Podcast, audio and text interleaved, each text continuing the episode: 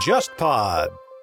您正在收听的是由喜马拉雅托管的《忽左忽右》中国版。我们欢迎你在泛用型播客客户端重新搜索订阅“忽左忽右”，不要错过我们每一集的精彩。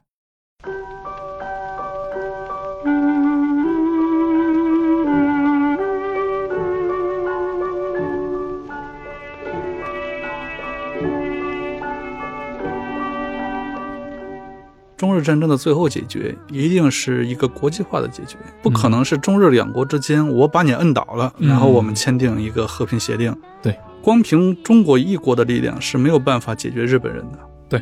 所以要把各种国际因素囊括进来，然后让这个事情发生一些有利于中国的变化，嗯，这个是他的一个关于持久战的一个核心思想。其实整个中国抗战的一个最后取得胜利，本质上就是一个中日战争国际化的一个结果。嗯我们的胜利是伴随着日本在一九四五年的八月十五号，天皇下达了停战诏书啊，宣布无条件投降，对这么一个事件节点为里程碑的。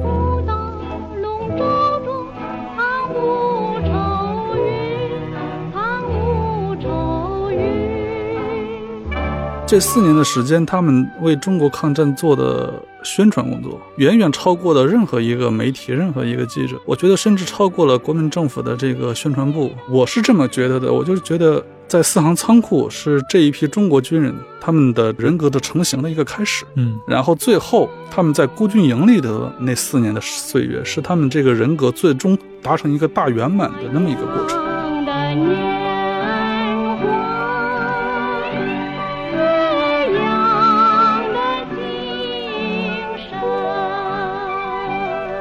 神。说到四行，我就想起一个叫朱胜忠的士兵。朱胜忠这个士兵是一个班长，在孤军当中是一个非常非常积极的一个人，非常有活力的人。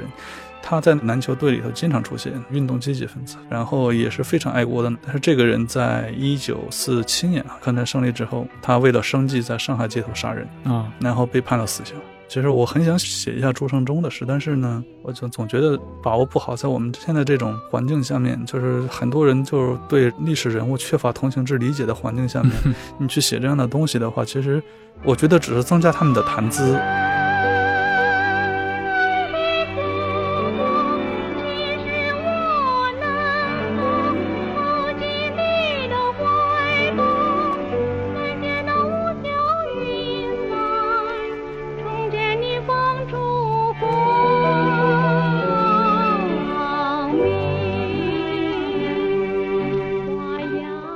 各位听众好，欢迎收听这一期的《忽左忽右》，我是陈彦良。这期《忽左忽右》请到的嘉宾是知名的军史作者陈旭斌老师。大家好，我是陈旭斌。既然请到了你，一定聊的是跟近代史相关的这个话题，也是跟最近这个文艺生活中一个比较重磅的一个事件相关的，就是中国内地的导演管虎拍摄了一个以四行仓库保卫战为背景的电影《八百》。八百其实我也去看了，我不知道陈老师有没有去看过这个电影。我其实并没有去看这个电影，嗯，但是计划等这个票不那么紧张的时候会去看一下。补番，对对对对对，嗯，其实因为电影的话，其实对我个人来说，电影和游戏一样，对吧？它毕竟不是纪录片，所以我一般比如说看历史电影或者看战争电影的话，也不会太去细究它的一个背景细节啊，以及它的一个考据度怎么样，因为这个我觉得完全取决于导演个人的风格。但是像《八百》这样的电影，它上线之后啊，它在那个我们的公众生活领域，其实激起了很多关于它的讨论，尤其是关于八十三年前的那场战争。这场战争肯定是某种程度上塑造了二十世纪整个中国以及中国人民的这个命运。我觉得在今天这个时间节点，有这么一个契机来聊一聊这个事情背后，以及它的前后发生的这些事儿，以及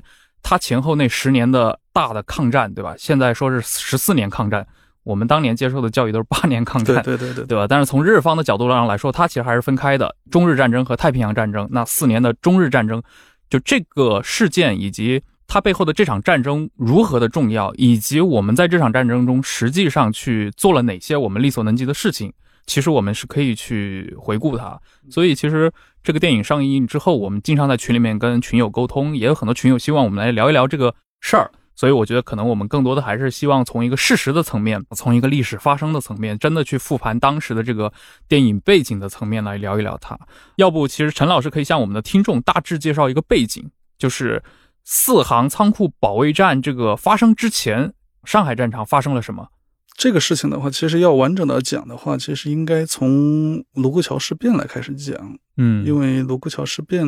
以后呢，就是蒋介石有一个庐山讲话。这个庐山讲话，很多人可能会认为他只是讲给中国人听的，其实他同时也是讲给日本人听的。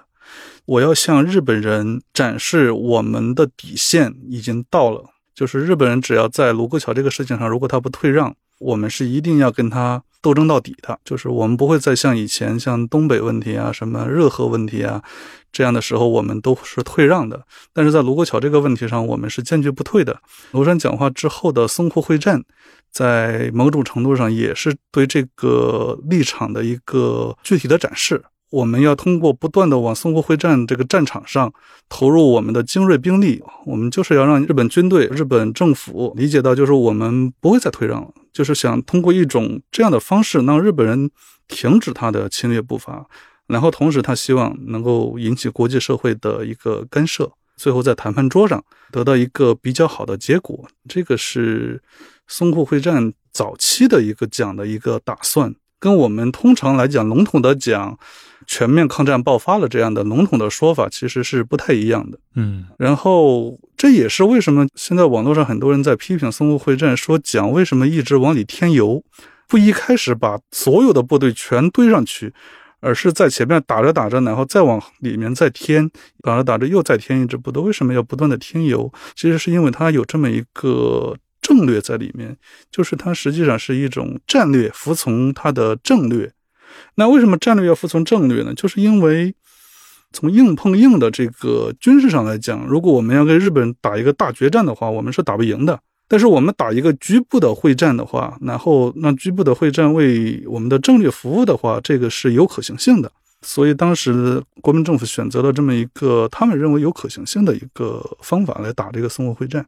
然后四行仓库呢，其实是他这个战略最后到了会战的末尾，他没有得到实现的时候，其实是最后的一个孤注一掷的一个行为。嗯，像这个你刚提到啊，就是讲在淞沪这个事件上，它有这么一个政略。为什么在淞沪三个月的血战当中，因为大家都下了血本，尤其是蒋介石本人，他把他二七年到三七年这十年当中训练的这个中央军的精锐填进去了，而且可以说损失殆尽。但是最后这个场战役最终是以国民军队溃败的形式退出战场为告终。嗯，这个过程是怎么发生的？这首先是面临一个选择的问题。这个时候，讲三六年的时候，刚刚经历了这西安事变啊，然后西安事变完了以后呢，又有两广六邑事变，这个白崇禧、李宗仁还有广东的陈济棠联合，然后发布一个公开信吧，然后说要北上抗日。当然，他们最终的目的是要顺长江南下，然后去把蒋介石取而代之这么一个事情，就是发生过好几起这样子的一个关于抗日的这么一个浪潮吧。嗯讲在当时其实实际上舆论环境上也不允许他就是说再像以前的退让，所以在三七年卢沟桥事变出来以后，他没有别的选择，他的唯一的选择就是说我要在谈判桌上让日本人退让，就是我要跟他狠狠的打一场。那在哪里打？蒋的判断是我不能在华北跟他打，在华北跟他打的话，我肯定输。嗯，华北的日军的部署都是很好的，然后我们在华北的国防工事修筑的也不到位，最后就选择了淞沪，因为淞沪的话，讲的那个精锐部队是部署在这里的，然后淞沪的国防战线建筑的比较好，然后淞沪的这个湖网交叉的这个地方呢，也不适合日军的这个部队长驱直入，所以蒋最后选择在这里打。那打到一个什么程度？讲的预判是说，我们跟日军可能是要打一个很大的局部战争，但是并不是一个全面战争啊、因为日方当时在卢沟桥的时候，日方也没有想要跟蒋打一个全面战争。蒋得到的情报是这样子的。事实上，我们去看日方这个日军当时的一个决策，其实我们也看不到迹象说在卢沟桥的时候，日方就要搞一个全面灭亡中国的计划，对吧？我们也找不到这样的计划。嗯所以基于这样的一个情报判断的话，蒋觉得我是有可能通过一个比较坚强的抵抗，然后让日军在谈判桌上退让的。而且他相信，就是日本的军方和日本的政府之间是有矛盾的嗯啊。政府并不喜欢这个军方的各种暴走，政府希望将中日关系维持在一个比较合理的一个范围，而不是像军方那样不断的挑衅。所谓的不扩大派。对对对对，所以蒋得到的情报是日本政府其实是对军方的行为是不满的，嗯所以蒋认为，如果我在军事上，尤其在淞沪这个地方给日军迎头一击的话，用我的精锐部队填进去，那其实是有助于日本的政府约束这个军方的。嗯，哎，这不就跟那个九一八的时候，很多后人复盘的时候认为你没去干的事情是一样的吗？因为九一八当时驻扎在沈阳，对吧？北大营的这个官兵可能也就不过万人。后来有有人认为，你如果实现了成功的反击，其实是可以配合日本国内的政治家去弹压他们的这个暴走的这些军事力量。对对对，但是呢，情况它不太一样，就是九一八的时候，南京国民政府它没有那样的一种力量去跟关东军去做这样的一个抵抗，它其实只能寄望于张学良，寄望于东北军。但是东北军出于种种原因吧，它其实最后是所谓叫做不费一枪一弹，让日本人就占领了东北。嗯这里头其实有一个，就是一九三一年的情况和一九三七年的情况是大不一样的。同样的策略吧，它在可行性程度是不一样的。蒋认为，在一九三七年的时候，它的可行性程度是比较高的。大家都知道，就是最后的结果是没有像蒋的预料那样，其实最后的结果是变成了一场全面的中日战争。嗯因为有两个不可控的地方，一个是日本政府的约束究竟能不能有效，那后面的事实是，确实日本政府约束不住他的军队了，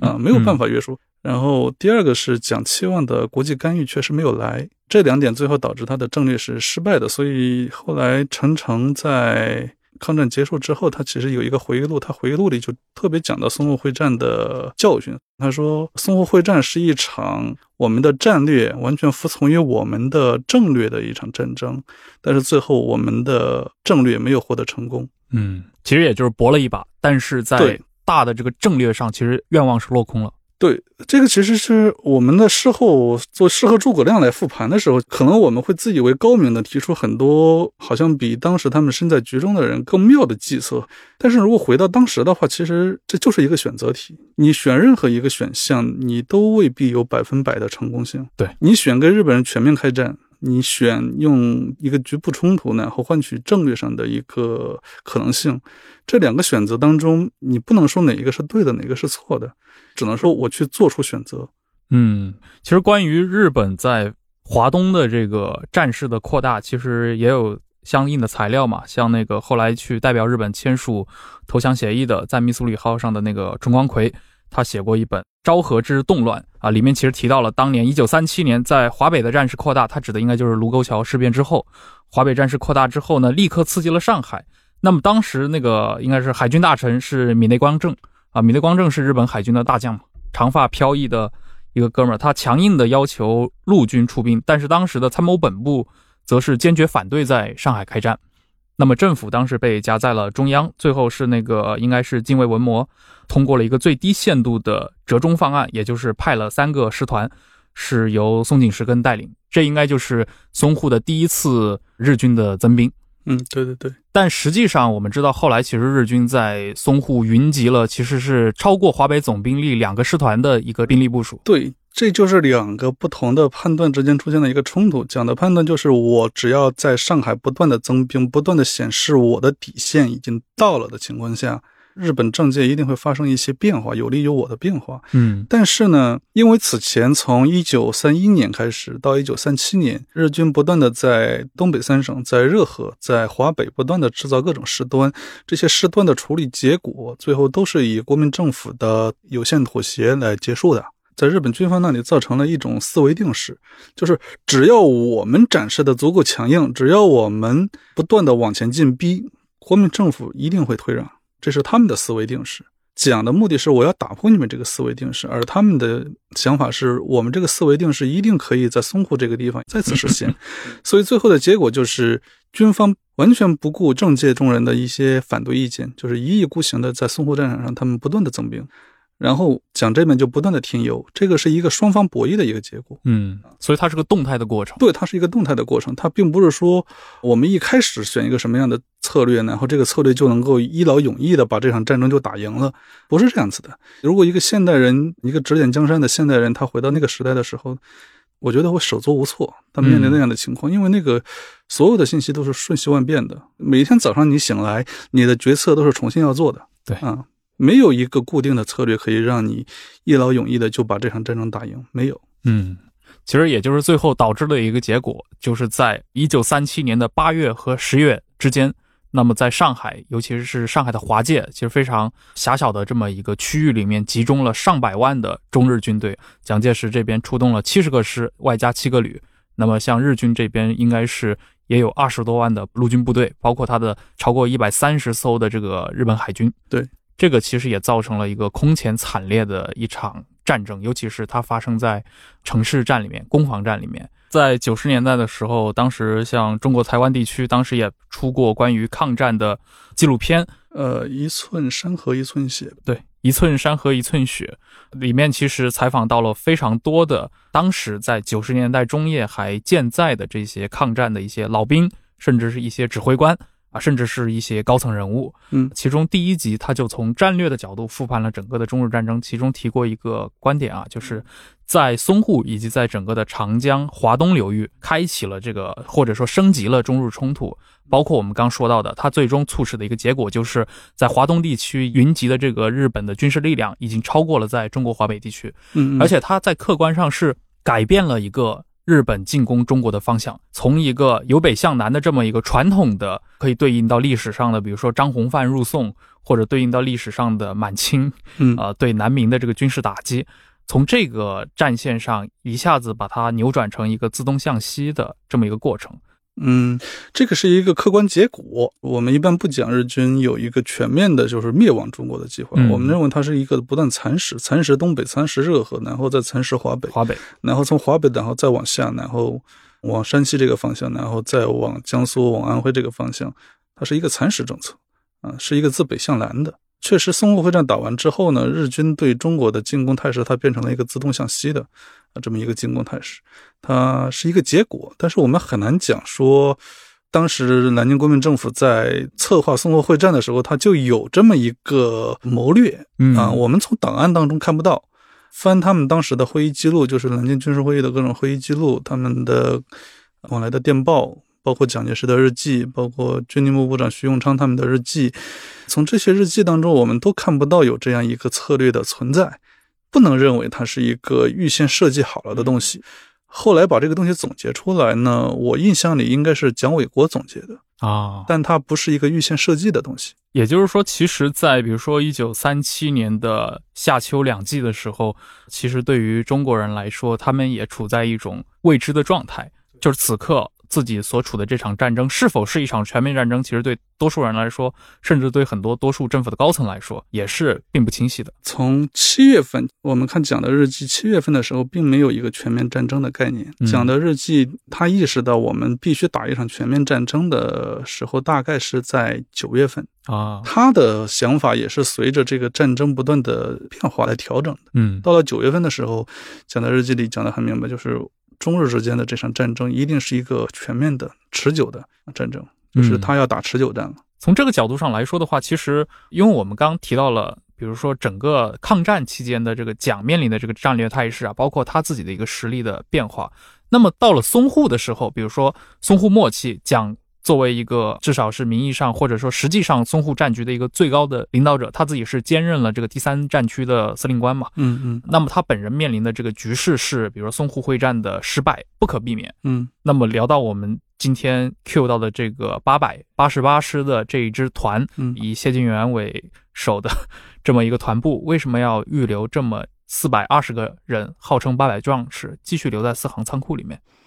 这其实不是一个提前谋划好了很久的一个事情，它其实是一个讲在不断变化的战局当中，他注意到最后整个淞沪会战已经到了尾声的时候啊嗯，他已经开始部署主力的参战部队往后方撤退撤退，同时在巩固这个南京的防线的时候，嗯他注意到了有这么一支部队还留在这个四行仓库这个地方，然后他也注意到了四行仓库这个地方跟公共租界这个地方其实是隔河相望的，所以在这个时候的话，他其实是想打一场舆论战。这个战争其实不是说四行仓库有多么多么重要，四行仓库其实里面是有一些物资，但是他那个物资并不是很重要。确实像网上的一些人讲的，他其实是要打给外界看的。嗯但是这个打给外界看，并不是说他们理解的就是我求求你们快看看我们打得多惨，他嗯卖惨啊，他们用了这么一个词，其实不是这样子的。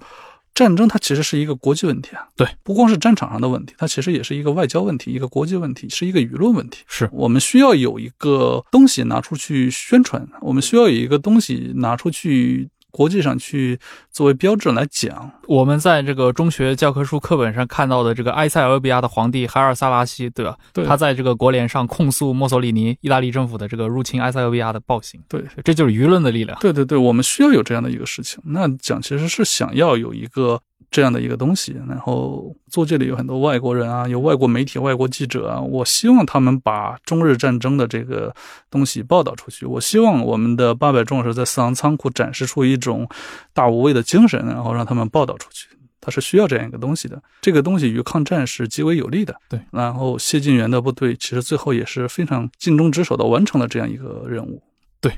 其实关于这一段的话，我看过一份材料，是当年那个民国时代的最著名的外交家那个顾维钧嘛。嗯嗯，当年那个唐德刚说中国近代史上两个半的外交家之一，然后他评价过淞沪会战，尤其是四行仓库这段，跟当时在欧洲召开的这个九国公约的组织的这个会议，这是站在他当年作为一个中国外交家的视野里面看到的。嗯，他说，西方人士从一开始就认定中国是一个政治上不团结、军事上又涣散落后的国家。他们坚持认为中国的抵抗无济于事，日本终究会占领中国的。那么在这个过程中，向中国提供援助又有什么用呢？因为抗战不可能持久的。那么问题在于，对于国民政府来说，是让这些军队坚守上海，从而在国外产生心理上的效果呢，还是要后撤到一个偏僻的角落进行战斗？这个地方可能就不为任何人所知，也不会有任何人关注，但损失可能是相同的。那么全世界都知道上海是什么地方，战斗是为了什么？在上海集中了西方各国的最大利益，所以我们主张政府尽可能的坚守上海线。这是当年顾维钧后来的一个回忆嘛？对他可以代表了一部分的国民政府，比如说外交战线上的这批人的一个想法。对把战场选在上海，其实也就是这个目的，就是因为嗯上海是外国人的视线最集中的地方。那么，其实我们就可以来聊一聊最近围绕这个事情的一些争议啊。感觉之前并不是一个争议，但现在慢慢变成了一个争议了。我在此之前，我从来没有见过说任何一个靠谱的学者批评说这个八百壮士在四行仓库的战斗是卖惨，我从来没有见过这么奇葩的言论。我也很震惊。那确实，很多人也在关心这个问题，就是打给国际看。今天我们来看的话，今天中国是一个世界上最重要的国家，很有可能也是一个最有力量的国家之一。这个似乎不符合我们的一个大国体面。这么关键的一个事情，这么惨烈的一场战争，难道就要打给外人看吗？这很多人从情感角度上确实接受不了。从这个方面上，其实我们可以谈一谈，就是中日战争的这个国际化这一思路，它从逻辑上来说是成立的吗？它从事实发展上来说是得到了合适的解决了吗？其实蒋在决定让中日战争全面化，就是在一九三七年九月份的时候，他决定就是中日战争全面化，然后持久化的时候，其实就已经讲过了。中日战争的最后解决一定是一个国际化的解决，不可能是中日两国之间我把你摁倒了，或者你把我摁倒了，把我打服了，嗯然后我们签订一个和平协定。对，讲的设想里就没有这一条，就不存在一个说你日本人把我打服了，然后我向你投降，或者我把你日本人打服了，然后你向我投降，不存在这两个选项。嗯打服日本人，这个从中国自己的国力上做做不到。日本人想打服我，我从我的立场上来讲，我们从国民政府的立场上来讲，即便你把我赶到重庆，你把我赶到西康，你哪怕你把我赶到甘肃，我都不会跟你签订什么所谓的和平条约，不存在嗯啊。他就把这两个东西排除了，排除完了以后，剩下的唯一选项就是中日战争国际化。光凭中国一国的力量是没有办法解决日本人的。对，所以要把各种国际因素囊括进来，然后让这个事情发生一些有利于中国的变化，嗯这个是他的一个关于持久战的一个核心思想。就是我们持久的目的是什么？持久当然是为了赢，但是持久本身并不能带来赢。嗯对哪怕你持久一百年，如果人家的实力就是比你强的话，你持久一百年，你这个事情也赢不了。实际是持久不了的。我们可以看了看历史，对吧？对，这个而且实际上你持久不了。对，所以所谓持久战，大家都知道要持久战。早在中日战争还没开打之前，大家就知道持久战。但是持久战怎么赢？那这个过程当中，其实就是要有一个国际化的一个因素的引入。嗯这个就不是选择的问题了，是你只有这一条选择的问题了，就不是说有 A、B、C、D 让你选，然后你选对了就给你个棒棒糖啊，你选错了就给你一鞭子，不是这样子的，没有选择的，就只有这一个选项。你思来想去，你只能走这条路。所以今天的人去批评这个事情，我就觉得很奇怪。嗯，没有路的时候，你怎么能够去批评人家选择的不对呢？对，是的，这个其实就很像一九三九年的丘吉尔。其实丘吉尔非常明白，当敦刻尔克之后，英国的唯一的选择就是第一，坚持抵抗住，不投降；对第二，一定要把美国拉进二战。对对对其实从中国的角度是一模一样的道理，对吧？对对对可能只是讲寄望的这个对象不一样。对于国民政府来说，日苏战争也是一种选项，对那么日美战争也是一种选项。但无论如何，中日战争最终不是靠中国这么一个国家来进行解决的。对，国民政府的考虑就是我坚持住抗战，我一直坚持，然后一直往下等，期待日本人在北方和苏联发生冲突。嗯那如果苏联进入进来，那我是有希望的。而且早期的话，这种期望是比较大的。在我们知道，在一九三八年、一九三九年，苏联给了中国很多援助。对，在一九四零年左右的时候，蒋开始期望美国，因为日军在开始向东南亚进军，蒋的判断是，像菲律宾这样的地方，它属于美国的境峦。嗯日军如果想去侵占这些地方的话，他觉得美国不会无动于衷。当然，他更没有想到的是，日军会悍然在珍珠港直接挑衅人家一下。对，所以这些东西都是他所关注的一个变化，就是国际因素嘛，就是他所关注的一些变化。如果这些东西能够发生的话，他觉得我们是有很大的机会赢的。所以，当日军进攻这个珍珠港的消息来了之后，讲到日记里就讲，我觉得我们已经赢了。嗯这是今天最好的消息。我觉得我们的抗战已经看到了那个胜利的希望了。但我们知道，其实抗战的头几年，在国民政府高层里面，除了蒋介石本人以外啊，嗯其，实还是有很多别的声音的。对，比如说，直到一九四零年，还有人考虑我们应该站在德国和苏联一边。对，国民政府里边有很大一派人，以孙科这些人啊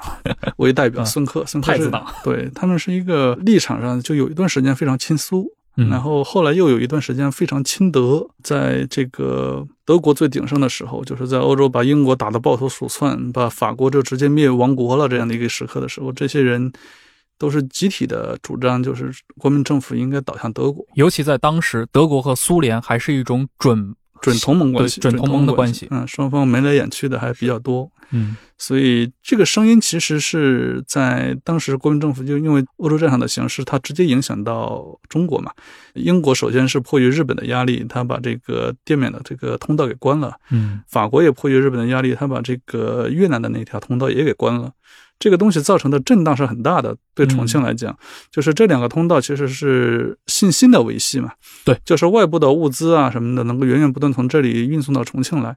好，这两个东西断了以后，然后就意味着英国对日绥靖，法国对日绥靖。那对重庆的很多人讲，他就觉得我们之前的这个中日战争国际化的这个目标好像失败了，这个国际上好像没有我们的盟友了。对，你看美国不动弹，苏联在这个一九四零年的这个时候，它也大量的削减了对华的这个援助，因为日本在积极的跟苏联谈判，说要签订这个互不侵犯互。不侵犯嘛。对。然后呢，这个法国、英国都是这样，大家就信心上其实是打击非常非常大，是，包括这个后来汪精卫的出走，都是这种信心打击下的一个产物。其实今天的人很难理解当时的人那种心情。呃，就是你面对一个庞然无匹的敌人，然后你举目四顾，国际上好像并没有谁是我真正的盟友的时候，是，不在那个决策层里面的人，其实很难感受到。尤其在当时，从可能中国的一些精英阶层的直接的情感连接上来说，他会认为纳粹德国，或者说从魏玛到纳粹的这么一个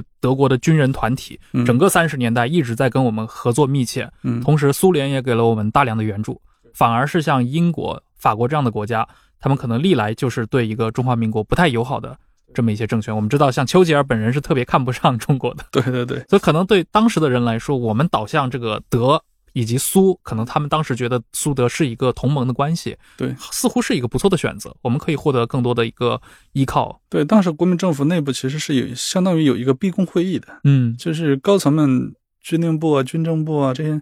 高层们集体来讨论这个问题，就是你讲在一九三七年的这个策略可能已经失败了，嗯啊，我们是不是要调整？我们是不是要跟德国好好搞好关系？啊，我们是不是要跟苏联重新挽回一下关系？然后我们不要再走英美路线了。嗯，当年的发言记录都在嘛？会议的绝大多数人，除了像王世杰这样的外交出身啊，呃外交出身的铁杆英美派，嗯绝大多数的人就是赞同我们要倒向德国，我们要努力跟德国结盟，即便不能结盟，我们也要维持友好关系。要倒向轴心国这边。对，这个时候其实就是一个很艰难的一个选择，就是选对了那就是光明大道，选错了那就是万丈深渊。你一不小心就成二战战败国了。就我看来，嗯这个是中国抗战史上最最危险的一个时刻。这个完全和战场上那种危险完全不能相提并论啊！这个就是一念之间的危险啊！而且危险完了以后，真的就是万劫不复。是，我们现在很难知道蒋当时是怎么考虑的了，我们只能看见他的日记里讲，他每天里都失眠，每天里都在想这个事儿，但是他具体怎么想，他记载的很简略，嗯，但是他最后是一个独断性质的决定，就是嗯即便这个会议大多数人都主张联德，他也把它给否决了。我决定还是要走英美路线。英美路线。他讲了一点点理由嘛，就是从英美来讲的话，走英美路线啊、我们说了的话和走德国路线，我们赢了，其实我们的所得是差不多的。这很有道理。他是这么衡量的。对，他讲我们一定要站在这个民主国家的一面啊，我们嗯不能跟德国搞到一起去。跟德国搞到一起去，我们即便德国赢了，我们的所得也不会超过跟着英美输掉的那个所失。嗯，其实，如果真的跟着德国的话，其实我们真的就是战败国，战败国那不可想象的事情。是。那斯大林会毫不犹豫的拿走中国北方，嗯，这个其实确实是一个非常惊险的一刻，而且它也涉及到一个，就是当时，比如作为中国的实际领导人，他的这个政治决断以及他的一个外交层面的预判。所以我有一个想法，就是我有一个认知，就是一九四零年之后，中国抗战的主要战场已经不在那个枪炮战场，嗯，主要战场其实在外交战场。外交战场。，对，外交战场是一九四零年之后中国抗战的最主要的战场。因为当时的这个阵营之间，它已经不是国与国之间的战争了，对对对，它已经是这个几大强国的阵营之间的决战了。其实就是中国如何处理好跟英国相处、跟美国相处，还有跟苏联的相处的问题了，已经不是说我在战场上跟日军铁与血的较量的问题了。是，这个东西在某种程度上已经变成比较次要的问题了。这也是为什么像衡阳会战啊这样的一些战争，最后都是为战略服务的，嗯，都不是说我要跟日军争一城一池啊，而是说我争这一城一池的目的是要在同盟当中是要产生一些效果的，他是为了争这个，是。不再是为了我把这片土地从日军的手里收复回来。其实整个中国抗战的一个最后取得胜利，本质上就是一个中日战争国际化的一个结果。嗯我们的胜利是伴随着日本在一九四五年的八月十五号，天皇下达了停战诏书啊，宣布无条件投降。对，这么一个事件节点为里程碑的。对，所以回到四行仓库的话，四行仓库其实就是一个缩小版的中国抗中国的抗战。嗯，缩小版的，就是四行仓库不是卖惨，就像整个抗战大策略里头，我们寻求国际干预、寻求这个国际化，也不是卖惨一样。对，我们是想把我们的抗战的一个精神，我们抗战的一个立场、一个态度，把我们抗战的影响力全面的展示给世界，让世界产生更多的反响。这也是我觉得，就是除了四行仓库那四天的战斗之外。这八百孤军，他在其实后来被租界嗯啊软禁在这个孤军营里头，他做出来的成就其实可能更大一些。对，可能更艰难一点。对，在孤军营里头其实更难，是，而且在孤军营里头，他们是从一九三七年一直到一九四零年，四零年，对，到最后是珍珠港事变之后，日军把他们全部都押走了，是的啊，押走去做苦力了。这四年的时间，他们为中国抗战做的宣传工作，对，远远超过了任何一个媒体、任何一个记者，我觉得甚至超过了国民政府的这个宣传部。嗯，啊，在英美租界这个孤岛上，活跃着大量的记者，活跃着大量的那个媒体。孤军在这个孤军营里头，是吧？他们每天干什么呢？他们每天外面的人会给他们送进来报纸，他们每天读报纸，然后互相学习抗战的那个局势啊，我们抗战到了什么情况了？然后呢，搞体育运动。嗯，嗯，他们在他们那个营房，他们那个营房是非常破漏的，是那个当年那个租界那个废弃了的一个营房，把然后把他们放进去，他们自己把这个营房重新建起来，啊，然后在里面设立单杠，搞出了篮球场，搞出了足球场，如此种种，然后在里头搞运动会和外面的团体来打这个篮球赛，然后来打这个网球赛。我看到的一个材料是，他们还甚至跟那个上海市的一个聋哑协会的一个篮球队，这种事情跟媒体不断的互动，然后交往交流，包括在租界里面升旗，对升旗，然后因为日军的施压嘛，嗯然后租界当局就把他们的旗给收缴了嘛，对收缴完了以后就每个星期一精神升旗嘛，就是对着一个空空的旗杆，然后所有人默默行礼升旗嘛。尤其是到了一九三九年之后，他们还搞生产，对，通过这个上海的一些实业界的人，然后给他们提供机器、提供原材料，然后他们生产肥皂、藤筐、藤椅，还有那个小木凳子，嗯，然后卖到上海市各个地方啊。然后《申报》当年就讲了，叫做他们把他们生产的产品叫做孤军牌，对，孤军牌产，对，对。然后《申报》当年说，上海的各个部门、各个实业部门里头好像都有孤军牌的产品了。对，这种事情其实是。非常非常非常有宣传力的，在上海这样一个沦陷区，然后有这样一支军队，然后以这样一种每天都很朝气蓬勃的面对外面的这个来访的客人啊，面对媒体啊，然后每天都有消息传出去，因为他们也获得了一种自觉嘛，他们知道自己在这个租界里面，他们这几百个人就代表了一个中国抗战的这么一个符号化的形象，至少谢晋元本人是有清晰的一个认知的。对对，谢晋元很明白自己的职责和自己的使命所在，对，很明白孤军在这个软禁当中他要做什么。对，啊、我们不在战场上，但是我们其实比在战场上其实更艰难，也更有价值。这里面其实有一个很关键的事例可以佐证嘛，就是当年其实法租界的大亨嘛，杜月笙，对对对，其实杜月笙是通过他的这个地下的力量，试图去帮助孤军运营出去，但是被拒绝了嘛。对，杜月笙这个计划大概是在一九三七年的十一月份，嗯，，对提出来的。谢晋元的日记里说，他得到这样一个计划之后，他的回馈是我拒绝了。啊，嗯为什么我拒绝呢？是因为我们孤军是正大光明从四行仓库车入印租界的，我们不是被谁压着、被谁逼着，我们是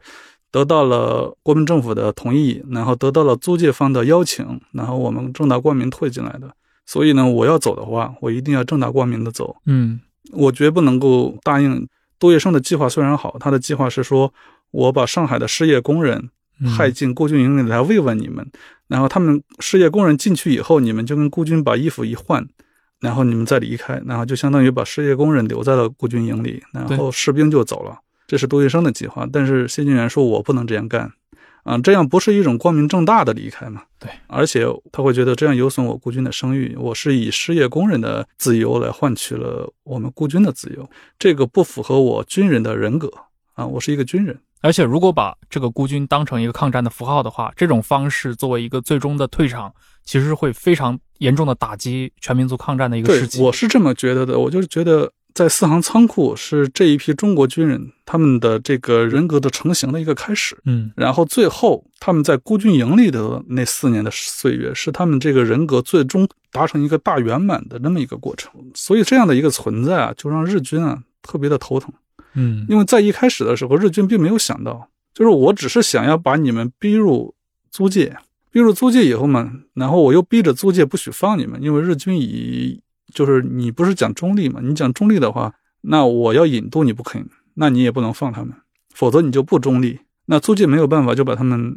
软禁在那里，租界也不说他们是俘虏，租界给他们那个孤军营起的名字叫留禁营，留在这里，禁止出去。从日军的想法来说，就是我威逼租界把你们控制在这里，你们每天跟租界摩擦矛盾，那你们天天的跟他们摩擦矛盾，最后你们激化武装冲突，大家流血，那对我来讲就是最好的嗯嗯，啊。那你们的那个所谓国际化的那个宣传破产了。破产了，你们还造成了反面的东西嗯啊。所以呢，在这个他们被监禁的过程当中啊，这个上海的日军就给租界不断的施压。有任何一个士兵，他们三百多人嘛，三百多人总会有一些人的想法会不一样，想逃出去。然后一开始的时候，这个租界方面的监管也不是很严，所以一开始也是有人逃走。那逃走的话，日军就会施加很大的压力，逼着租界提高他的铁丝网，增加他的白俄的卫兵，然后对他的这个进入军营的人进行搜身。包括就是有上海的那些文艺团体要进去演出慰问，最后搞到租界都必须去审查他的演出内容，任何有鼓动性的、有煽动性的都不行，就是不断的逼着租界和这个孤军之间发生冲突。嗯然后谢晋元就夹在这个当中，租借来压迫我，我要反击回去，我要维护我的荣誉，但是这个反击我又要控制在一定的程度，我不能让日军随了他的心愿，最后就变成流血冲突了。所以它其实是一个非常艰难的一个过程。嗯到了最后，就是因为西晋元的存在嘛，日军就觉得因为你的存在，所以我的这个种种的东西都没有成功。相反，你们变成了一个抗日的精神图腾，变成了上海的一种精神图腾。是，那怎么办？那我就收买里面的某些人，嗯然后最后就把谢晋元刺杀了。刺杀了。这是他们最后的手段。是，所以谢团长最后是死在了他们的那个军营，应该是在早训的时候，对，早晨六点钟。这也是一个非常悲剧的故事嘛。在之后，其实整个的上海租界里面也为谢晋元举行了非常盛大的公祭。对，按申报的说法是，共计是有三十万人嗯先后入场，三十万人次。然后在谢晋元出殡那一天，是有四万人去给他的灵柩送行。嗯，这个就可以看出他的那个精神图腾的影响力有多大。是，尤其是八百壮士，他附属的这些，无论是谢团长还是宋琦的杨慧敏嗯，这个女童军，他们都在之后的八年中成为了中国人抗战的一个精神的图腾。对对他们被不断的传送在多个这些内陆的战场里面。在今天的互联网上，你去评价四行仓库，它是不是一种作秀或者卖惨？这个真的是对当时的那种局势，或者对当时的实际情况，我觉得确实太过于轻佻的一些评论了。因为把你扔到一九四零年或者一九四一年的这些节点里面，有大量的事情是无法去预料到的。我感觉可能是因为跟我们这个时代的一些看待历史的时候太过功利了，嗯就是只要这个历史的抉择者在他抉择的当下没有得到当代，就是我们这代人设想中的那个似乎最好的结果嗯是啊。但是历史不是一个游戏，可以读档重来的。我这一把我玩的不是一个最佳状态，我就重新读档。历史不能读档的，历史的很多时刻，我们只能选择，我们只能说我们这个选择是正确的。对，选择是正确的，并不意味着我可以保证我们最后的结局一定是十全十美的。是，我们能够看到的是说，谢晋元他们在四行仓库坚持抗战的抉择是正确的。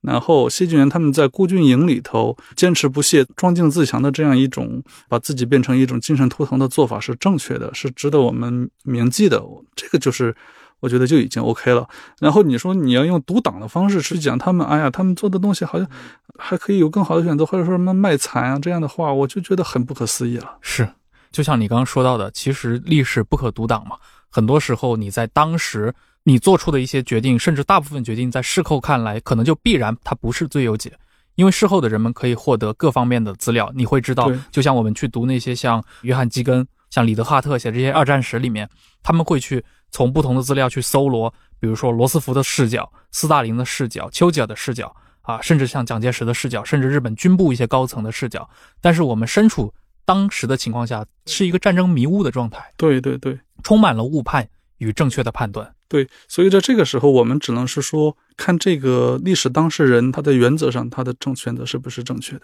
对而、不是用一种结果来反推，用一种功利性的立场然后去批判它，这样东西我觉得非常的轻佻。是这个，其实也是我们说到像中日战争，它作为整个二战的一部分嘛，它的一些其实局部的特征，比如说蒋其实对于日本整个的军方也有相当多的一些误判。但是反过来说，其实日本的军方对于蒋有更大的一些误判。对，就以淞沪会战来讲，日本军方认为我只要在淞沪会战，我也不断的往里添油，就是当前的添油论者往往只讲中方在添油嘛，日但其实日军也在添油。日军也是在不断的添油的，我们要知道。对啊，日军就是认为我只要往淞沪会战里不断的添油，然后我展示出我的一种决心，我最终就能把国民政府打垮，国民政府就能够像在热河冲突和东北冲突一那个时候一样。然后和我达成妥协，然后我们获得利益，但他们其实最后的结果，他们也是误判了。是，国民政府没有妥协，反而相反，就是把这场战争变成了一场全面而持久的抗战。而且在整个淞沪会战结束之后，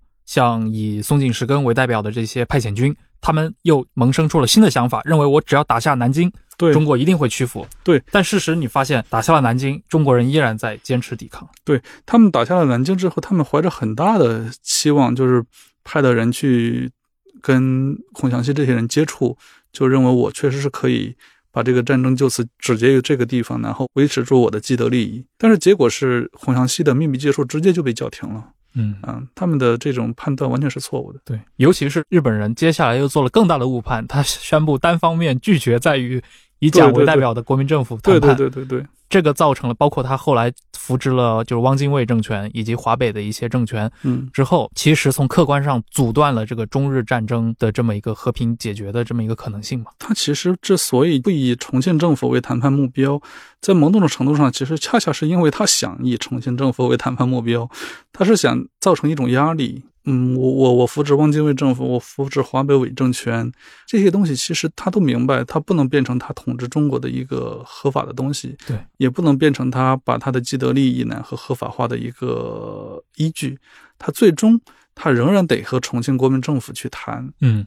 因为重庆国民政府才是那个时候才是代表中国的，他跟美国承认、英国承认、苏联承认，嗯啊，他才是这样的。汪伪政府有谁承认？对，华北伪政权有谁承认？在国际上是没有人承认的。是所以他的那个所谓不以重庆国民政府为谈判目标，恰恰是因为他很清楚，我必须以重庆国民政府为谈判目标，所以他是一个施压的行为。对啊，但恰恰这种行为本身又是一个对讲的误判。对他，其实我可以认为，他其实这个东西是一个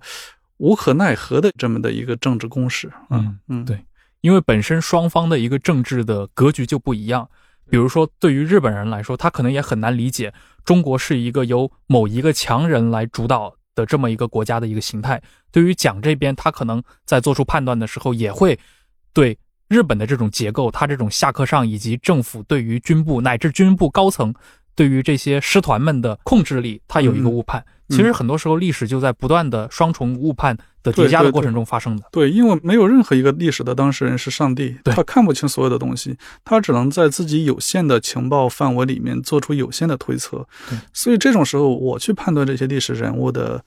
对他们做评价的时候，我往往是看他们朝哪个方向走。嗯，你是朝着妥协、投降、卖国的方向走，你还是朝着抵抗、维护国家权益的方向走？是而不是说我觉得你很愚蠢，你这个策略特别傻，对啊，如何如何呢？然后从功利的角度去讲，那个我我不那样看，对我看方向，大家怎么走？对，今天的人因为都是开了上帝视角嘛，对这个事情本来都是已经发生了。我们要知道，在一九三零年代末，在乃至一九四零年代，中国的多数人，甚至一些多数的知识精英中的许多人都并不认为中日战争有最终能够以中国呃维护住自己利益的方式嗯，解决的可能性的，甚至连陈云雀这样的大家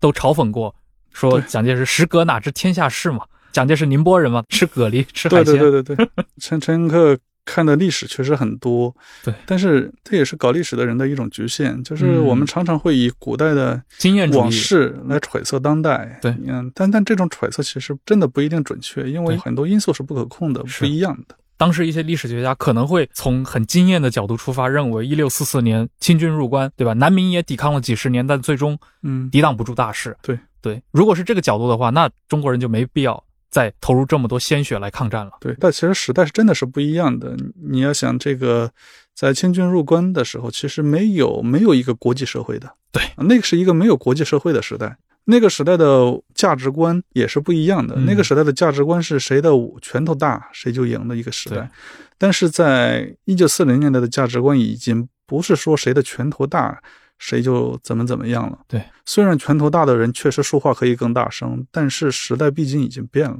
有很多不一样的价值观已经在国际社会上已经取得了共识了。即使是弱国，在当时的一个列国竞争大争之势，嗯依然是有方法来救亡图存的。我觉得那个年代其实除了中国，还有很多的国家都有类似的一些案例嘛。对对对，时代毕竟是进步了。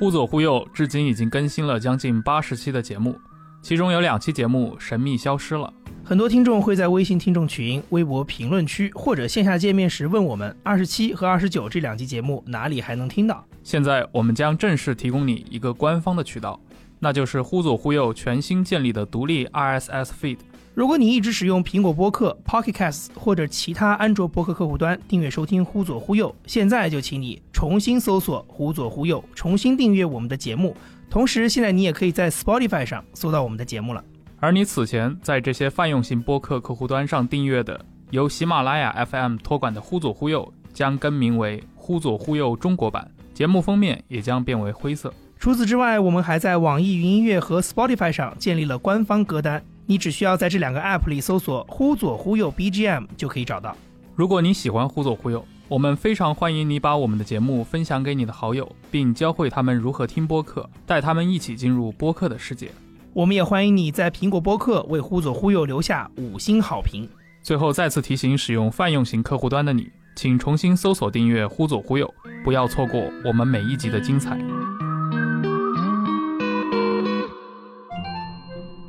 那么，像后世的一些说法嘛，比如说，其实蒋从建政以来多年的时间，其实蒋过去也一直在思考未来的这个中日战争的应对方式。比如说，在追逐红军长征的过程当中，他们去对西南的各省进行了一些权力的，算是一个收支中央吧。嗯嗯嗯，在后世把这件事情理解为蒋看中了四川作为未来抗日的大后方，那么利用这个追剿红军的这段历史，他整合了西南的军政力量，这是为两年之后的整个的一个全民族抗战打下了一个基础嘛。嗯，这个其实也是一直到九十年代末，在中国内地才被这个历史学家重新提出来的。嗯嗯啊，这方面这是一个事后的复盘吗？还是说在当时确实有资料证明讲在三十年代中叶的话有类似的一些考虑？嗯，这是一个有争议的问题。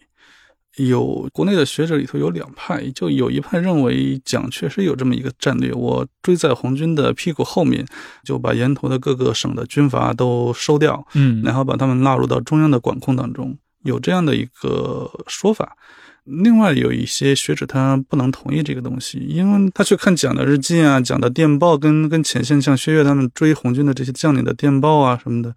看不到。但是从结果上来看，好像又是这样子的。嗯比如说进入湖南之后，湖南就归蒋了，然后进入到贵州以后，王家烈就被干掉了，嗯被弄走了，贵州也归他了。但是呢，我倾向于就是说，蒋有这样的一个想法，但是这个想法在追逐红军的这个过程当中，他很难得到实现。就我的见解啊，就是只有在贵州拿掉王家烈这个蒋是取得了，我们可以讲取得了比较算成功吧。这样来讲，那在云南，蒋并没有能够撼动龙云嘛，在四川，蒋也并没有能够撼动刘湘嘛。对，就是可以理解，就是南京国民政府无论在任何一个时刻，他都想着要把这些军阀拔掉，这一直是他的想法。对，但是这个想法在仅仅靠着我派一支部队去追逐红军，然后就能够把这个想法最后就落实嘛？我觉得这个是蒋也没有那么天真。嗯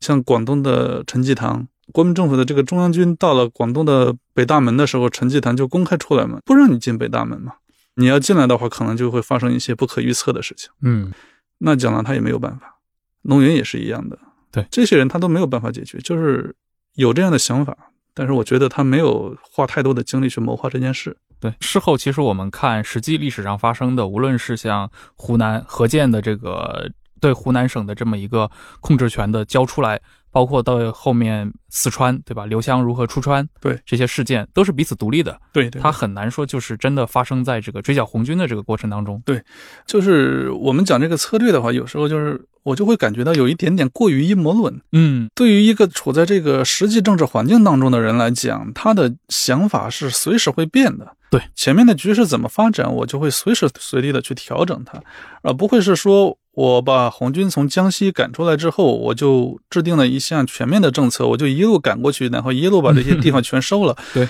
这个东西的话，我觉得只有小说当中才能见得到这样的策略，是不会有这样的东西的。他在一九三五年的时候也很难想象中共会跑出这样的一个路线出来。对对对，这里头的东西其实是不可控的因素太多了。对，事后你能看出一些迹象，但是事前我不认为他有这样宏大的一个谋划。往往是事后，比如说发生了一些新的连锁性的一些事件之后，你才发现对当年无意间做过的一些事情，其实为此刻解决后续的事件，啊对对对，对提供了一些便利。对对历史的进程不是那么好设计的，但是蒋也设计过一些，就是为了抗战大后方，但是他的。方式不是刚才我们讲的说这样的一个方式，他其实他想把四川啊建设成抗战的大后方，大概是在一九三四年、一九三五年就已经成型了这个想法。嗯但是呢，他的做法并不是说我要把四川的军阀干掉，相反，我要怎么去建这个抗战大后方呢？他的第一想法是我去和四川的军阀合作，合作，他选中的合作对象是刘湘。当时的四川是军阀林立的，不光是有刘湘，还有刘文辉啊、杨森，啊杨森啊、这个王赞旭啊这样的人很多很多啊。四川是搞了一个防区制，嗯啊，我们有一个四川的大头领，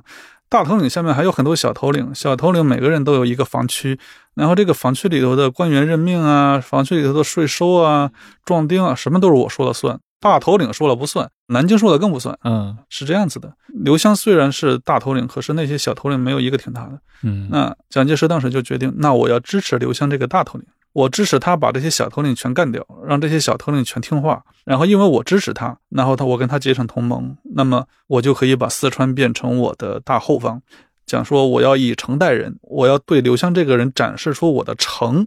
然后让他感动，然后让他知道我中央是真心待他，中央不害他，中央要帮他。嗯然后他会愿意跟我结成一个同盟，然后让四川变成我们抗战的后方。嗯对刘湘来说呢，取得中央的支持，由中央给我钱，给我枪，然后中央还给我一个名义，我名正言顺，然后去干掉这些小军阀，让他们都听话。嗯这事情我当然是乐意干的。但是干完之后，中央说我们要在峨眉举办军官训练团，嗯，对，把你们四川的军官们都集中起来，然后我们来上课。上什么课呢？就是上民族主义课嘛。嗯我们要爱国爱中央的课。那刘湘就觉得你这是要搞我嘛，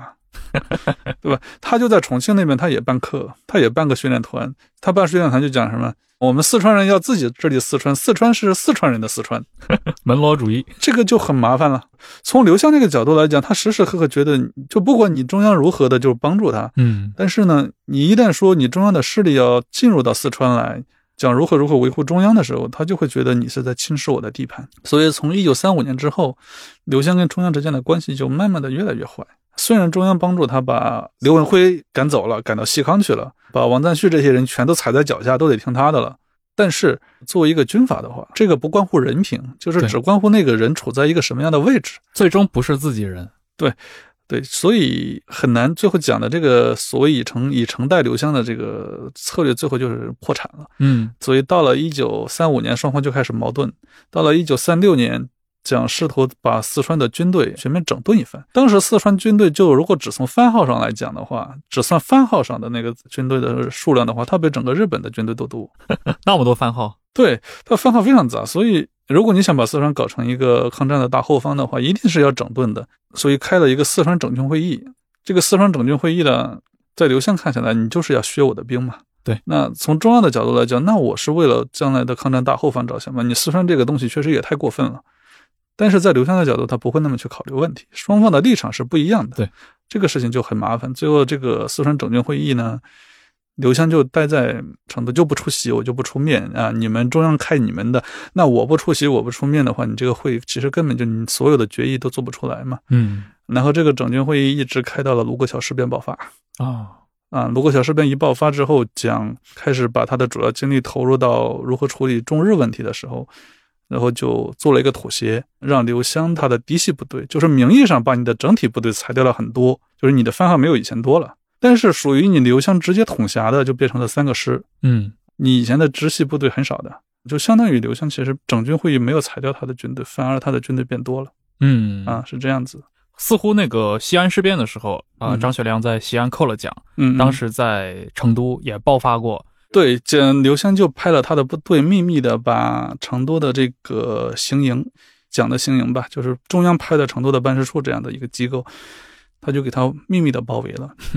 就是用军队秘密的把他控制起来。但是呢，我也不往里进攻，嗯，然后就看西安那边的情况是什么样。审时度势。对，如果张学良他们把蒋杀了，那我就直接把这个行营端了。嗯，端了以后，我就在四川就要称王了。然后包括这个陈济棠、李宗仁他们搞两广事变，然后打出北上抗日旗号，然后搞事的时候，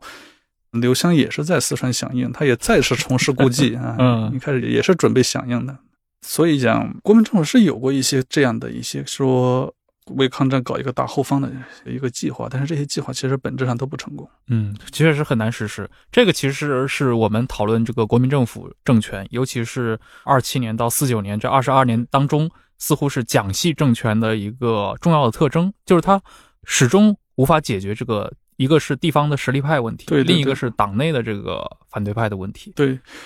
解决地方实力派呢，其实就是两条路，一条是我收买你，把你变成我的嫡系；一条是我干掉你，派我的人去。那只要讲他不想打内战，那基本上这个事情就搞不定。就是如果我中央的军队不能进入到四川，不能大军压境，其实就是没有办法把刘湘干掉。在这个整个的创建抗战大后方过程当中，唯一比较有成效的就是它的公路建设。公路建设，对嗯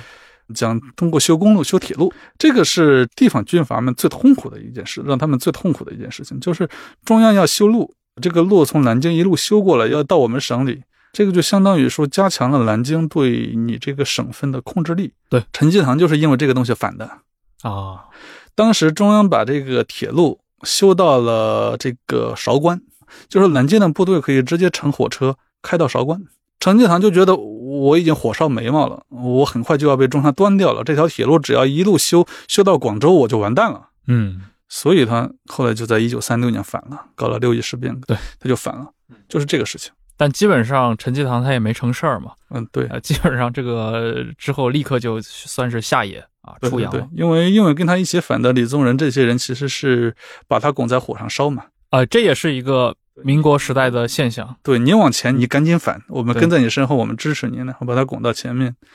然后蒋派了戴笠去广东，嗯然后花了重金，很多很多钱，然后把陈济棠的空军啊什么的，还有他的一些海军呐、将领全部收买了。对，中央给你们钱，中央给你们枪，中央给你们人，给你们番号。你想，你们跟着陈济棠有前途，还是跟着中央有前途？嗯所以最后就是陈济棠就众叛亲离。嗯。但这种分化瓦解的策略，其实整个三十年代，呃，甚至从二十年代，从蒋桂战争开始，从比如蒋丰岩大战到最后像中原大战，乃至一九三一年的这个海内外联合大反蒋啊，嗯，北方有石友三叛乱嘛，嗯南方有两蒋挺进湖南，像这些历次的事件，似乎蒋介石都是通过类似的一些分化瓦解的手段，甚至一些贿赂的手段来解决。对他为什么如此拒绝于使用这个军事武力进行一个弹压？主要是力所难及，还是力量的问题？对有中原大战的教训在前面。嗯，怎么说？如果使用武力的话，其实蒋很可能会面临一个我被大家集体针对的一个局面，就是因为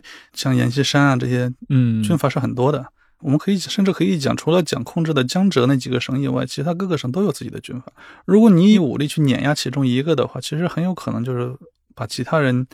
推到一个联盟的角度，然后来集体对针对你，那就是第二次中原大战、第三次中原大战这种事情，嗯其实是很麻烦的。蒋是要考虑这样的后果的。嗯，所以我们回到刚刚一开始说到的，到了一九三七年，这个中日的战争，它其实取代了国内的内战嘛，其实嗯成了蒋心头的第一大的问题。那么我们也知道，整个三十年代，其实蒋除了建政之外，也在啊发展他的一个嫡系的军事力量，也就是比如说我们知道他从魏玛德国嗯去延请了这一些一战时代的这些，比如说像塞克特也好，法肯豪森也好啊，这些德意志的将帅来帮助他建设一支现代化的军队。嗯，那么在这个过程当中，是不是也伴随着蒋对于地方实力派的这个军事优势变得更大？那这个军事优势是不是又在中日战争爆发之后彻底瓦解了？对，基本上可以讲，讲的嫡系对地方派系的这个战略优势，在淞沪之后其实就已经不存在了。嗯在淞沪之后，蒋其实是靠着抗日这一面大旗帜，然后来统合地方实力派的，嗯而不是说我拥有着比你们更强大的武力，所以你们都得听我的。其实，在淞沪之后，其实是不存在了。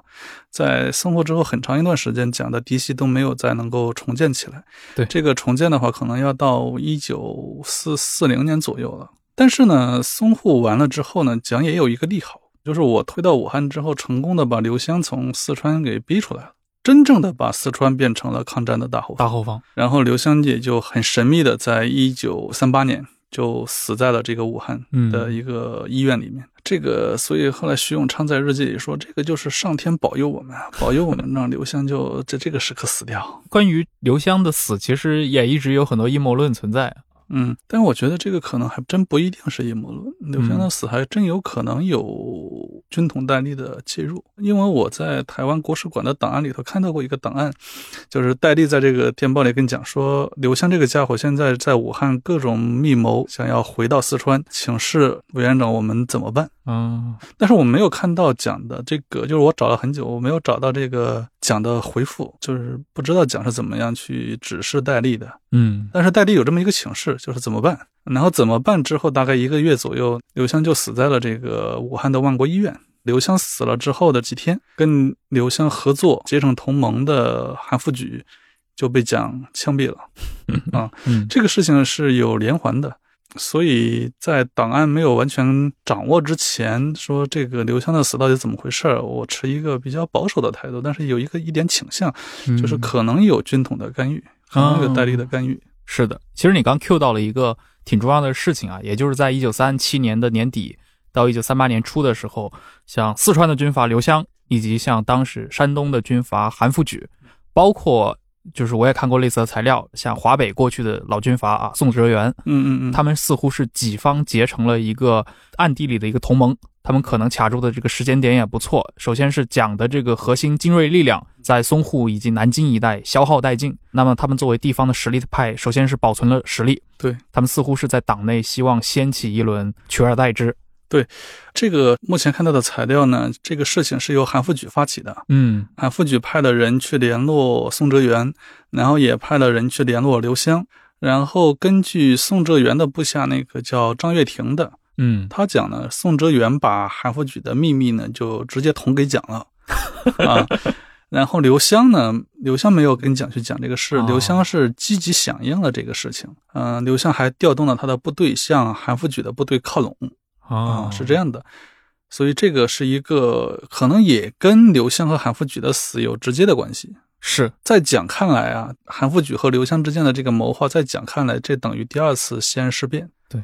也就是传统教科书上的史观会认为，包括那个八十年代像《血战台儿庄》一类的，呃我称之为这个李宗仁史观嗯的这么一批影视作品，他们通常是把比如说三八年韩复榘被枪毙、被处决，是视为一个放弃了黄河防线嗯的一个直接的后果。嗯但其实现在是知道了，他其实在当时有这么一个地方派之间的相互的勾连，从这个角度上，可能真正的威胁到了。嗯对元气大伤的这个蒋介石政权，对对对，这个戴笠有很多封电报关于韩复榘的动向的电报，就是谈的基本上都不是说放弃黄河防线啊，谈的基本上都是韩复榘在跟人密谋的这个事情。这个东西其实比他保存实力啊，然后撤退，嗯其实对国民政府的威胁都更大。嗯嗯，如果韩复榘的这种事情如果成了的话，它会造成一个非常大的震荡，就是在中日战争刚刚开打了几个月的时候，中央政府被他们端掉了，嗯中国陷入了一个四分五裂的状态了。嗯，再也没有一个说，即便是名义上的统一的中央政府，它也没有了。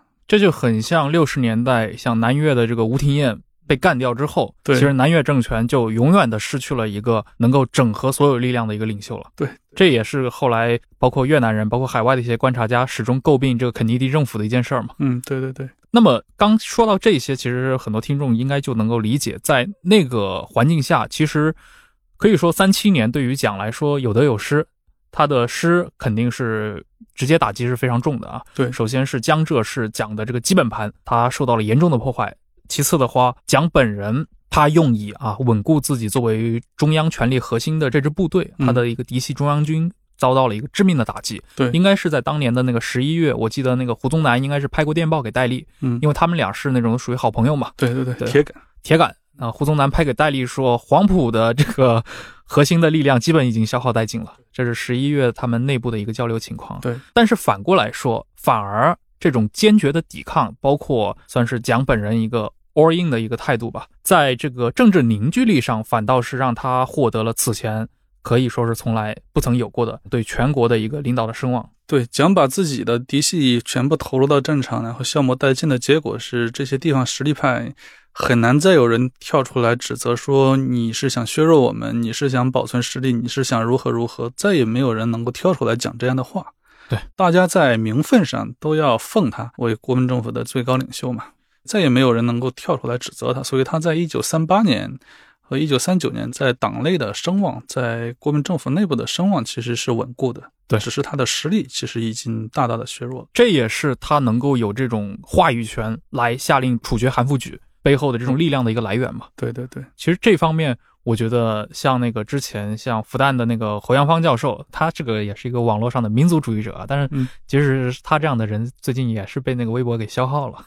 所以看到我们这个环境啊，嗯。啊，他之前发表过很多言论嘛，很多年前啊，嗯他认为，比如说他对蒋有一些，比如说独特的看法，比如他认为蒋的这个历史贡献啊，并不在于见证，嗯。但是呢，在于北伐和抗战。嗯。那从这一点上，其实我是认同他的，嗯。因为首先北伐整合了中国全国的资源，同时在抗战这件事情上，至少他在站队呀，无论是在一些外交判断上，他没有做出非常不可逆转的重大的失误。嗯，对，北伐的话，我认为它的一个核心意义是中央政府的重建。在北伐之前，中国可以说是没有中央政府的。是我们看到北伐有一个特别有意思的地方，就是北伐的目标并不是北京的北洋政府。嗯，整个北伐的过程当中，没有任何一个人提出一个口号，说我们要北上推翻北洋政府，我们打进北平城，把北洋政府的大总统抓出来，然后把他把他干掉啊！没有，没有，他们的目标是什么？吴佩孚啊，孙传芳啊，他们目标是这个。消灭军阀。这是为什么呢？就是因为北洋政府在当时已经名存实亡，就是中国没有中央政府了。嗯，曹锟那些政府根本不能叫中央政府。北洋的中央政府，它其实只是养了一群拿工资，他们的工资还是通过借款来发的，他们的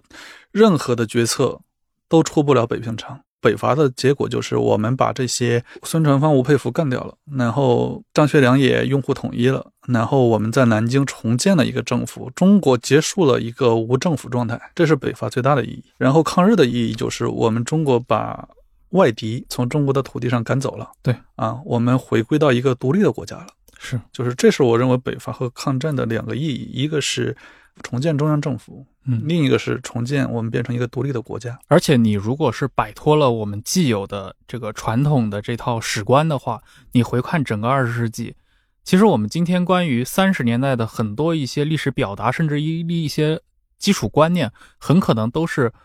我们后天建构的。嗯，对，你如果从事实上来看，那么二十世纪的低谷在哪儿？毫无疑问是一九零零年和一九零一年呀，庚子国变，对吧？对对对，只有几万联军就可以从塘沽登陆，两个礼拜以内中国就战败了，这是一个什么样的时代？但是到了一九三七年，其实也就是我们今天回看过来，也就是一九八三年到今天的距离，嗯，中国变成了一个可以耗住上百万的世界一流的武装，对，而且能够坚持八年的时间抗战，并且通过这场战争最后成为世界的五常之一，这是一个触底反弹的三十七年的时间。对你如果从这个历史观上来看的话，其实很多时候你就能理解当时的人的那种，包括那些表达。像东条英机其实本人就评价过嘛，太平洋战争之前的这四年的中日战争，日本以现代化的武装去和中国军队作战的时候，东条英机当时的说的原话是说，日本也感觉到了自身力量的有限，这是一个当时的日军高层将领他的一个真实的一个表达。对对对，甲午的中国陆军是什么样一个情况？那个日军的自己的那个战报里讲的很清楚嘛，我们每人只发了四颗子弹，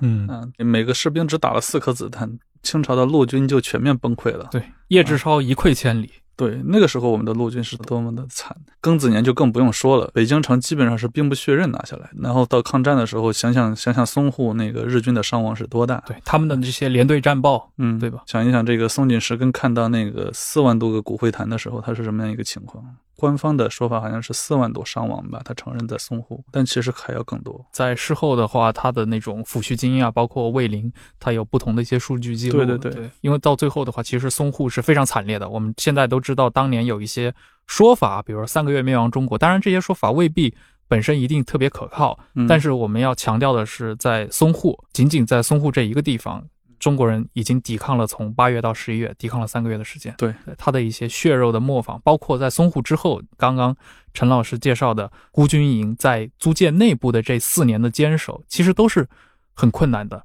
当然，八百本身在四行仓库的那四天的战斗，我们可以从历史的角度上来还原说，其实根本没有特别惨烈的战斗，甚至说当时的一些他们的对手也好，八百本身也好，他们的四行仓库可能远远没有今天的一些影视作品展现的这么壮烈。其实影视作品它可能它出于一种观感的考量，嗯因为如果我们按照实打实的材料去还原一场战争，然后把它做成一个电影的话，它其实是很枯燥的。是，啊，影视作品它为了视觉上的一些效果，嗯，我们一般是不会去讲说苛求它在这些细节上 对啊如何如何的，我们而往往是在讲它的史观啊，往往是在讲它的主体的故事结构啊。按我的理解，其实四行仓库最惨烈的地地方其实是在精神上，我们是一支最后被留在这里的部队啊，外面的敌人会如何进攻我们，我们是不知道的一。无所知。我们不会有援军，对啊，我们什么都不会有，我们就只有这四百二十个人吧，就只有我们现在带着的这一点点子弹嗯啊，一点点弹药，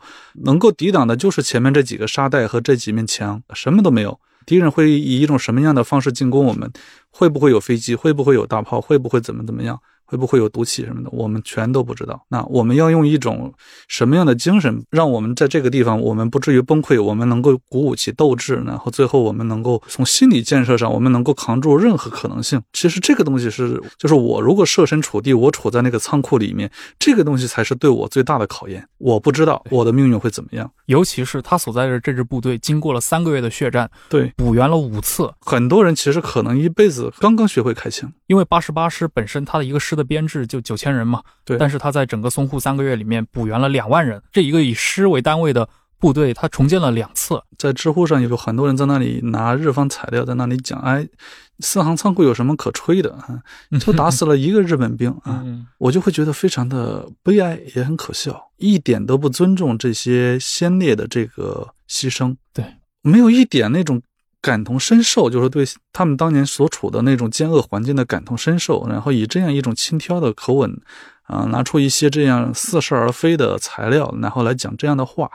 我觉得这都是非常可悲的事情。我经常讲，就是要以己度人，把自己放到那个历史情境当中去嗯，看自己是不是有可能做出更好的选择。其实，只要你这样去做的时候，你就会获得一种对历史的同情嗯啊。同情不代表我认同，同情和认同是两个不同的东西。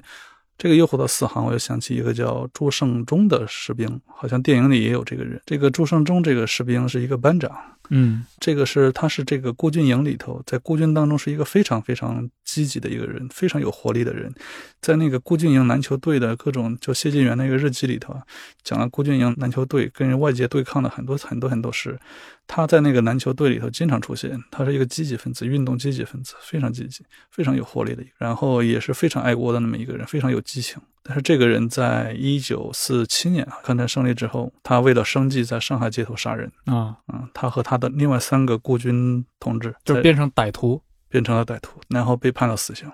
电影没有拍到后面，其实我很想写一下朱胜忠的事，但是呢，我就总觉得把握不好。在我们现在这种环境下面，就是很多人就是对人物、历史人物缺乏同情之理解的环境下面，你去写这样的东西的话，其实我觉得只是增加他们的谈资，对于事无补，所以最后就是没有写这个东西。但是其实对这种东西我很唏嘘的，就是当然肯定不认同朱生忠他们最后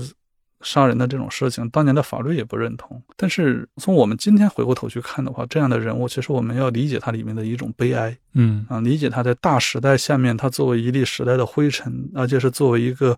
为大时代做过伟大的抗争的这么一粒灰尘，他是怎么样最后一点点被压垮的，从一个光荣的孤军战士变成了一个杀人犯。嗯嗯，这个其实很多时候是因为其实是那个时代造成的。嗯。并不是说这个人本身是一个坏人或怎么样，所以我希望就是看历史的时候有这样一种同情，而不是说我抓住他，哎呀，这个杀人犯，嗯、你们讲孤军战士有多好，你看他们里头还出杀人犯呢，哇，如果说这样的来来讲这样的话的话，我就觉得我们去还原这段历史，所有的努力都白费了，嗯，没有意义了。对，非常感谢陈学斌老师今天来到忽左忽右，和我们畅谈了这么多，呃，关于四行仓库、淞沪会战，乃至我们整个一个十四年抗战这么一些背景以及一些细节。虽然今天来说的话，像近代史，尤其这块领域，也越来越成为一些公共媒体他们讨论的这么一个境地了。但是正好今天也有这么一个机会嘛，借着这么一部上映了的电影，以及它带起来的一些围绕它的一些讨论，这些讨论也是良莠不齐啊。有一些讨论，我觉得我们也可以去严肃的对待一下。有一些讨论就不妨一笑置之。所以在这个基础上，我们来聊聊这一期，其实还是一个对我个人来说的话，也算是一个挺值得做的事情。然后接下来如果有机会的话，也许我们会沿着这个时间线，继续做一些关于抗战的一些议题。也感谢各位的收听，那我们下期再见。谢谢大家，再见。